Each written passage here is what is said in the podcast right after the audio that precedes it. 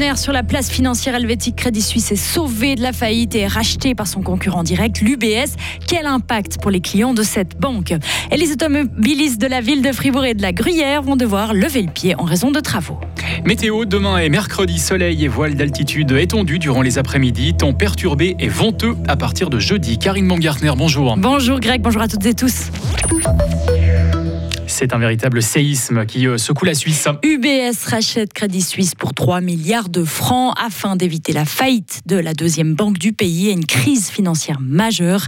C'est la solution trouvée hier soir en urgence par le Conseil fédéral. Quel impact a le rachat de Crédit Suisse pour ses clients? Eh bien, si vous possédez votre compte salaire, vous avez un troisième pilier ou un emprunt bancaire dans cet établissement, pas de panique, rien ne change. Grâce au rachat sauvetage par l'UBS décidé en urgence ce week-end, toutes les prestations sont assurées. Écoutez le spécialiste Paul Coudray, ancien conseiller économique à la BCF. Ça va continuer comme avant. La seule chose qui va se passer, certainement, c'est qu'ils vont recevoir un. Je parle des clients entreprises ou grands clients de gestion de fortune, mais il n'y en a pas beaucoup à Fribourg.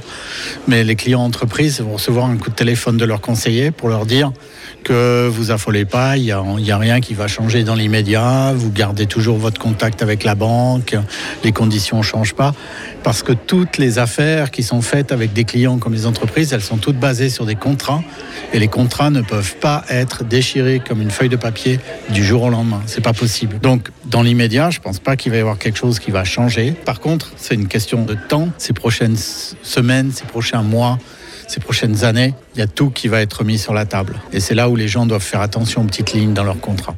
Retrouvez l'entretien complet avec Paul Poudret euh, d'ici une demi-heure. Et la Berne fédérale est encore sous le choc ce matin. Après cette annonce, interrogée ce matin, les parlementaires avouent qu'ils n'avaient jamais imaginé vivre un tel événement. Mais une session extraordinaire pourrait bientôt avoir lieu sur ce sujet. Le monde politique a également été accusé d'attentisme dans cette affaire.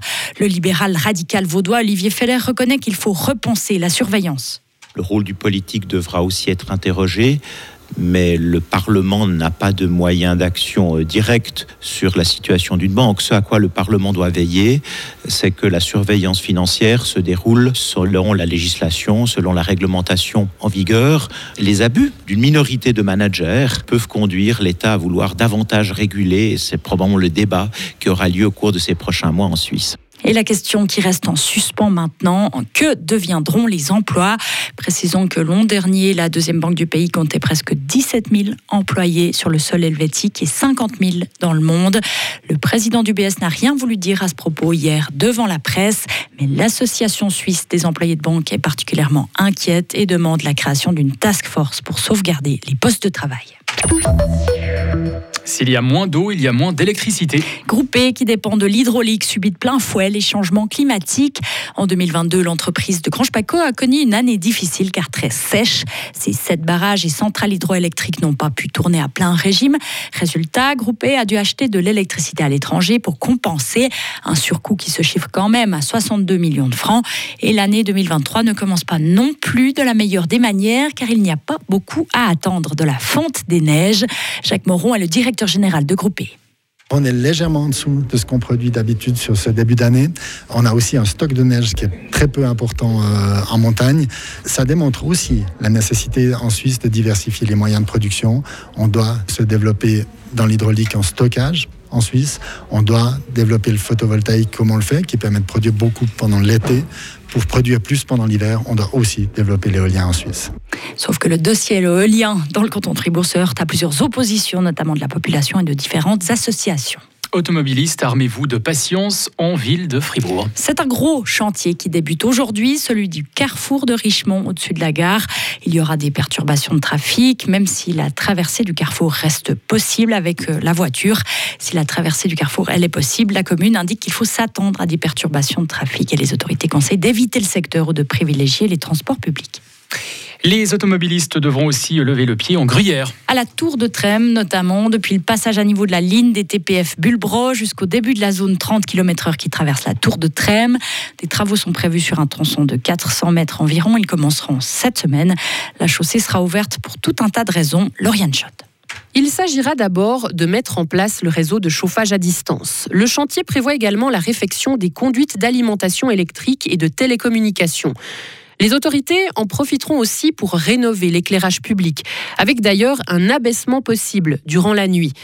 L'arrêt de bus, qui se trouve sur le tronçon des travaux, sera quant à lui abaissé pour répondre aux exigences de la loi sur les handicapés et ainsi devenir accessible aux personnes à mobilité réduite. Durant ces travaux, la circulation continuera de se faire dans les deux sens, mais elle sera réglée par des feux rouges, ce qui signifie que le trafic sera moins fluide dans le secteur. C'est pour cette raison que les autorités appellent les pendulaires à utiliser la H189, cette route de contournement qui devra donc absorber ce trafic supplémentaire. Mais c'est voulu, indique le conseiller communal Nicolas Paquier en charge de la mobilité. Et ce chantier durera huit mois. À l'étranger, alors que Xi Jinping vient d'arriver à Moscou, l'Ukraine remet la compresse et insiste sur le retrait des forces russes de son territoire. Problème, la Chine ne mentionne pas cette condition dans son plan de paix.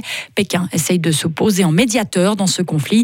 Il y a quelques semaines, le gouvernement chinois a publié un document pour encourager Moscou et Kiev à tenir des pourparlers de paix.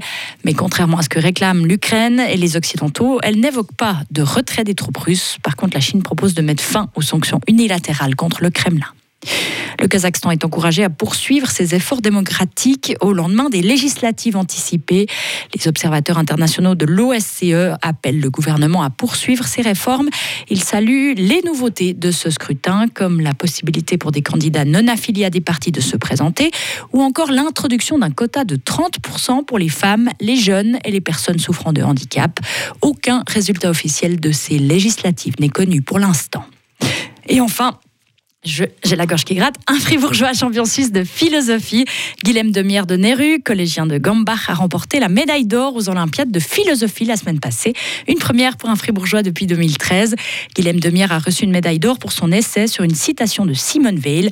La pensée est bien la suprême dignité de l'homme, mais elle s'exerce à vide et par suite ne s'exerce qu'en apparence lorsqu'elle ne saisit pas son objet, lequel ne peut être que l'univers. À méditer. Retrouvez toute l'info sur frappe et frappe.ch.